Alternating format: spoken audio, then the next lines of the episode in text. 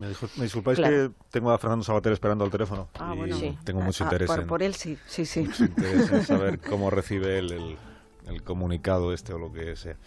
Eh, Fernando Sabater, buenos días. Hola, buenos días, Carlos. Buenos días a todos.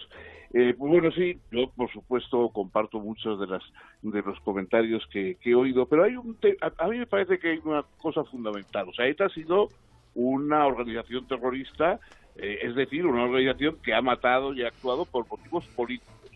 Entonces, eh, el comunicado es un comunicado, digamos, humanitario, mm, efectivamente restringido a, a, quienes no estaban directamente relacionados con el asunto.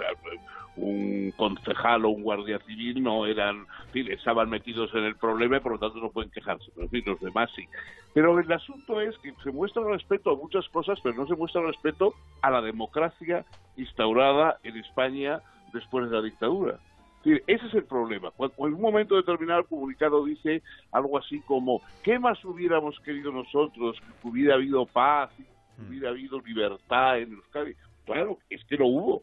Es que eso es lo que había traído la democracia. Es que la democracia es la que había sacado a la gente de la cárcel, había dado una amnistía, había dado una constitución. Eso es precisamente lo, que se, lo que se había ofrecido y lo que gracias a ETA, bueno, y, aceptaron algunos de los militantes de ETA, militantes distinguidos de ETA, como, como Mario Nandía y como otros, eh, aceptaron esa posibilidad y se incorporaron, y se incorporaron además de manera muy efectiva y muy, muy activa a la democracia. Pero en cambio nosotros siguen manteniendo ese discurso de que como nunca hubo democracia, como aquí siempre hemos estado eh, bajo oprimidos, como claro, pues así han pasado las cosas que han pasado, terrible, y nosotros también hemos hecho cosas terribles, pero claro, todo dentro de un contexto de horror que nunca cambió.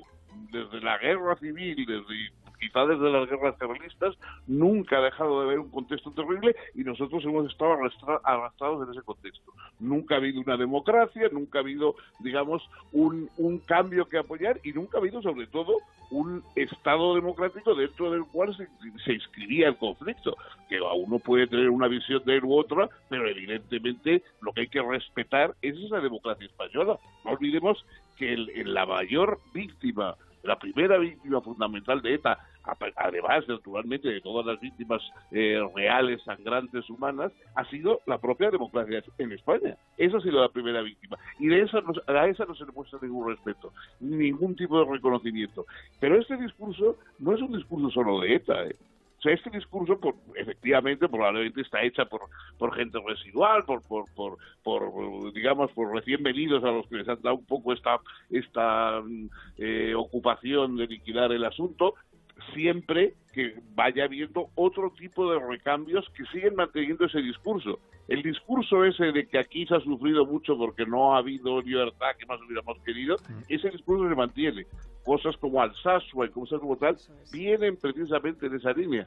Entonces, este discurso de ETA, aparte de la repugnancia y la hipocresía que nos puede producir y tal, pero mm, eh, es muy significativo respecto a lo que piensa mucha gente que no es de ETA. O sea, mucha gente que por lo menos oficialmente no es de ETA, pero hasta ese punto admite el, el, discurso eterno. Fernando, gracias por tu participación, como siempre. Cuídate mucho. Gracias a vosotros. Voy a hacer una pausa cortita. Son las 9 y 11, ahora 8 y 11 en las Islas Canarias. Ahora mismo continuamos.